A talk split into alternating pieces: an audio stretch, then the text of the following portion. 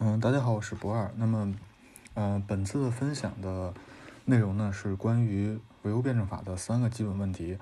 那么这次的分享呢，主要是围绕着形而上学和辩证法，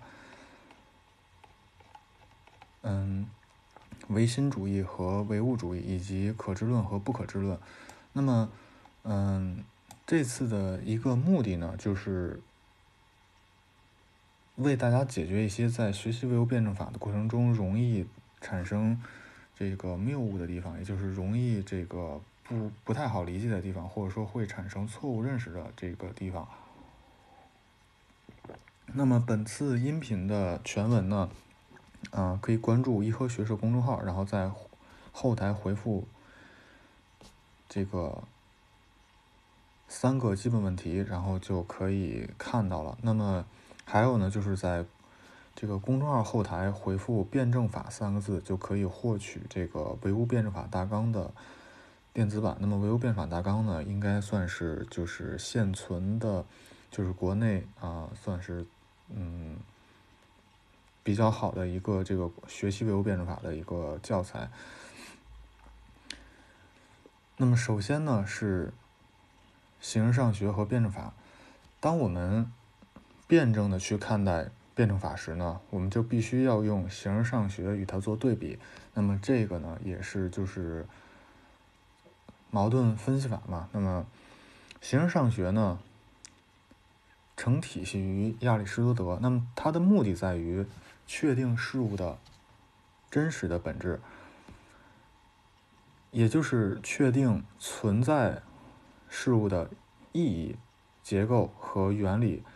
那么从它的目的上来讲呢，很多人说这个形式上学呢，确定的是事物的本质，那么没有错，就是说会产生。那既然形式上学是这个。确定事物本质的，那么为什么形式上学会批判呢？那这是因为当我们研究一个事物的时候，如果想要去探其究竟，那么从哲学的角度来讲呢，是不可行的。那么首先，事物是处于不断的变化之中的，那么我们无法说事物本质上的这个。本质是什么？那么，比方说一棵树，那么它本身是在不断生长的，在某个时间段呢，它会变成木材，做成家具，或者是这个在造纸厂做成纸浆。那么，当我们要去研究一个事物的本质时，那么寻找这一研究结论时呢，就必须要静止的去看待这个事物才可以。那么，但是呢，这个与这个。绝对运动的世界呢是不相符的。那么这是第一，就是形而上学不可行的第一个原因。那么第二呢，就是当事物与外界联系时，那么它才能有意义。就是所谓这个事物与外界有联系时，就是一方面呢，比方从物质的物理的角度来讲，就是比方我们要呼吸空气，然后包括我们在这个社会上，因为就是说人是。他社会关系总和嘛，那么，那么这就是说这个意义，而这种联系呢是必然的。所谓必然的，就是说这个事物呢它不可能孤立的，因为换句话说，我们在认识事物的时候，这个当这个在后面会讲，就是我们在认识事物的时候呢，相当于也是在我们与事物之间呢在产生了一个联系，才可能对事物进行研究。那么，如果说我们都没有对这个事物产生联系，那也谈不上对这个事物在研究，也就谈不上认识这个事物。所以，这从这来讲呢，形而上学本身呢，它就是一个悖论。那么，当一个事物与外界产生联系时呢，因为联系的形式和对象的不同，它的角色也会不同。比方说，还是一棵树在自然界时呢，它是地球之肺的一部分。那么，在木材厂看来呢，它是一块上好的材木材。那么在造纸厂呢，它是纸浆原料。所以当树被孤立的存在的时候呢，它实际上什么都不是，甚至我们无法知道它是否是存在的，甚至连树这一概念呢都无法赋赋予给它。那么所以说，在这种情况下去讨论存在，就是或者说讨论它的本质呢，本身是一种荒谬。那么最后，事物本身呢是由诸多部分构成的。那么形而上学所谓的本质呢，实际上就是事物是如何被组成的。那么因为联系这个概念的存在，或者说联系这一现象存在呢，事物的各要素才能够有机的构成一个整体。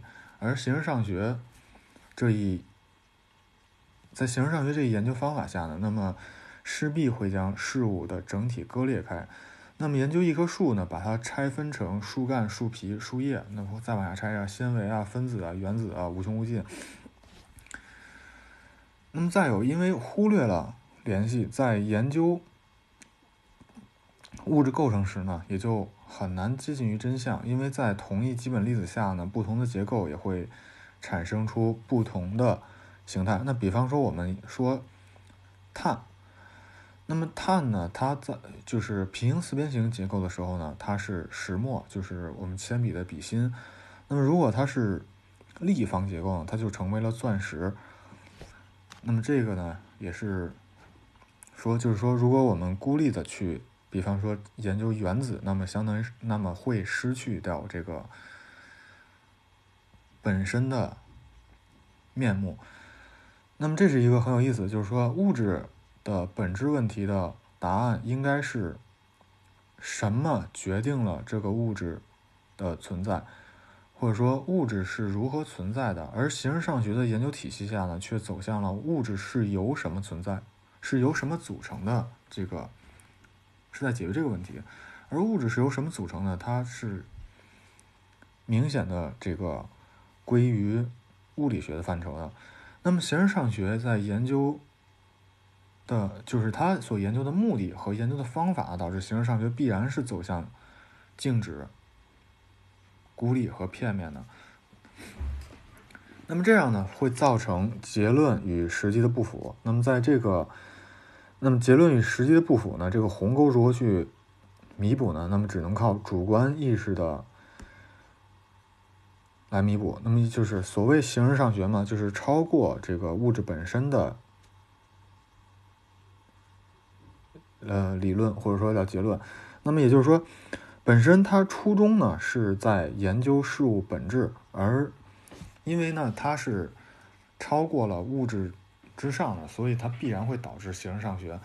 那么，因为呢绝对静止，那么上面呢也讲了，就是形而上学它必然会要要求物质是静止的，那么绝对静止呢就代表了永恒。那么不依附于其他事物的存在呢，只能是绝对存在。这是第一讲，就是说，在否认了联系之后呢，那么就会产生绝对的存在。那么寻找不可分割的事物呢，最终也会造成诸多不存在的存在。就是说，这种他要去寻找一个不可分，那么但是世界上呢，并没有不可分，所以呢，就会造出来这个本来就没有的东西。那么，所以呢，形而上学诞生不久以后呢，就成了神学的帮凶。那么，大家也知道，就是经验哲学的，就是说，基督教神学在很大程度上是依赖于这个形上学而存在的。那么，既然事物本身的本质是不可行的，那么，可能大家会觉得这个，那么不可知论不就成立了吗？那么，我们会在后面的，就是在第二回呢来解答。那么，今天我们先不展开。那么，从亚里士多德到德国古典哲学的末期，就是康德、黑格尔的的时期呢，是形而上学一直占上风。但是在，但是呢，因为它毕竟是一个有很大缺陷的体系，那么终其一生都试图重建形而上学的康德，那么在他的继任者那里呢，在就是康德本身的成果基础之上，推翻了形而上学，建立着辩证法。那么这。本身呢，就体现了辩证法就是这种阴盛，就是否极泰来那么一种感觉。那么辩证法呢，主张用运动的联系的整体的去看待问题。那么整个体系呢，是由物质论就是回答了这个世界的本源问题。那么辩证法研究的是事物的运动和变化规律。认识论，那么是研究的对于意识发展的过程，还有这个唯物史观。那么唯物史观呢，是研究的这个历史，就社会的发展规律以及历史发展规律。那么其中辩证法包括了两个观点，也就是联系与发展三大规律：对立统一规律、质量互变规律、否定之否定规律；五对范畴：现象和本质、内容和形式、原因和结果、可能性和现实性、偶然性和必然性。那么当然呢，还有这个像个性与共性、部分与整体这些个，就是没有那么重要的范畴。那么所谓观点，就是连续发展呢，它表明了这个辩证法是如何看待这个世界的角度和方法。那么规律呢，代表了这个看待世界时呢，贯穿于始终的东西是什么。那么范畴代表了唯物辩证法的研究范围，也代表了规律所贯穿的一个范围。那么，嗯，在这个第一部分呢，主要是讲一下，就是说形式上学为什么是不行的啊？就是这块儿，就是很多人不太明白，就觉得是这个啊，辩证法非要打压形式上学，并不是，是因为形式上学本身呢，它就行不通。那么在第二个内容呢，就是唯心主义和唯物主义。那么这块呢，就内容稍微少一点。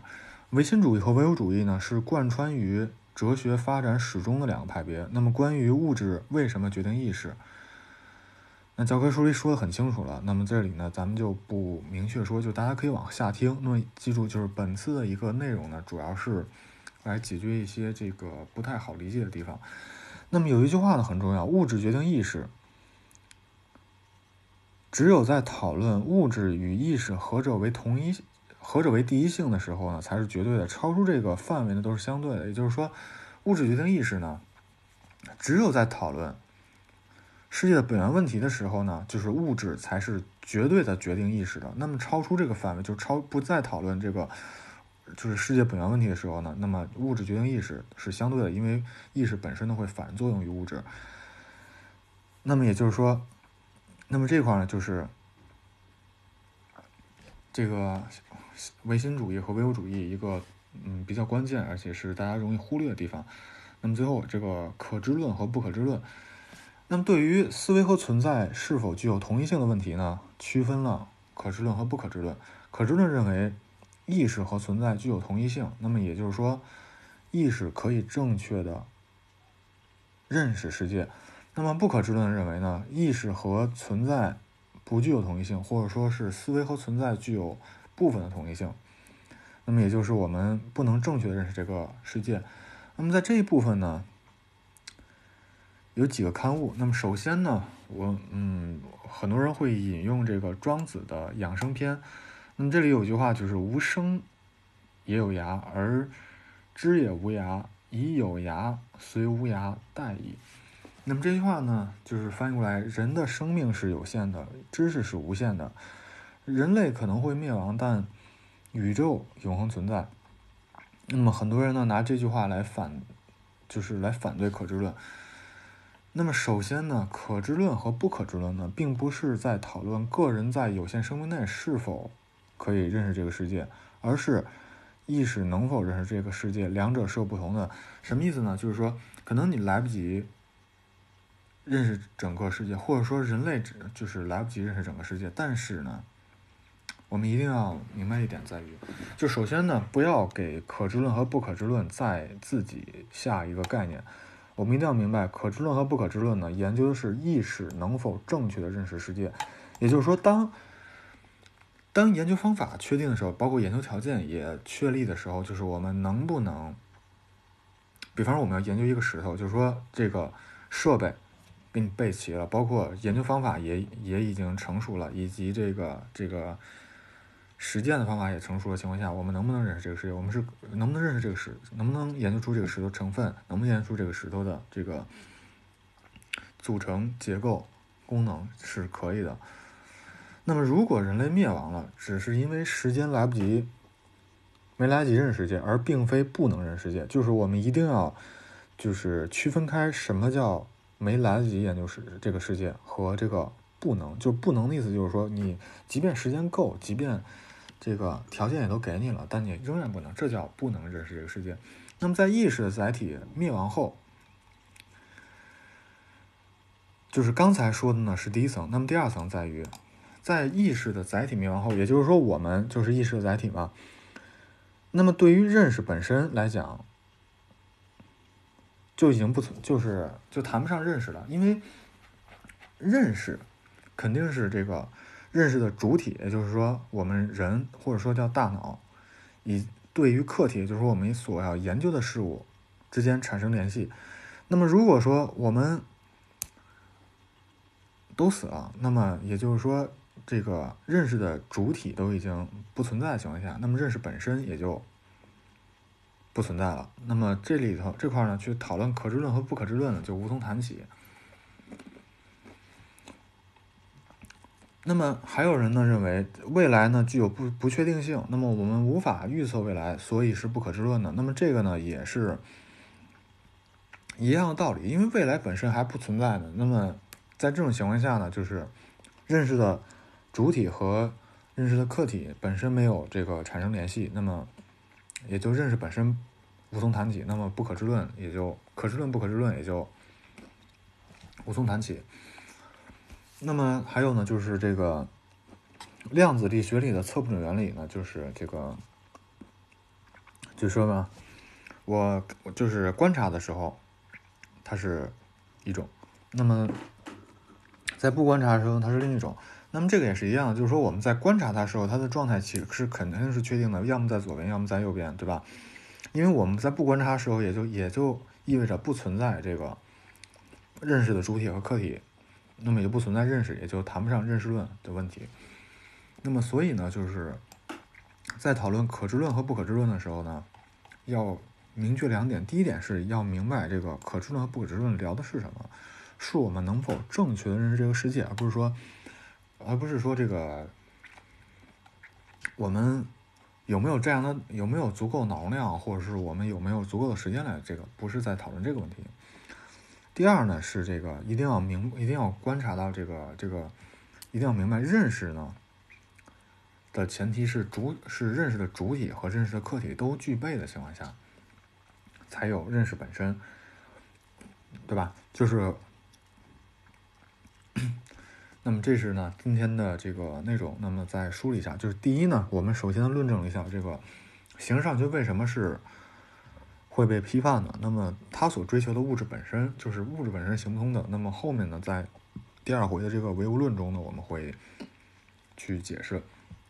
然后呢，梳理一下辩证法的主要内容，就是两个观点、三大规律和五对范畴。那么第三呢，在唯心主义和唯物主义部分呢，主要解释一下物质。决定意识只有在讨论物质与意识何者为第一性的时候才是绝对的，超出这个范围都是相对的。那么第四呢，就是说强调一下认识论的范畴，就是可知论和不可知论到底在讲什么，以及这个这个说可不可知论成立的这个错误的原因是什么。那么还有就是本次的这个嗯。文案，那么关注“颐和学社”公众号，然后回复三个基本问题就可以获得了。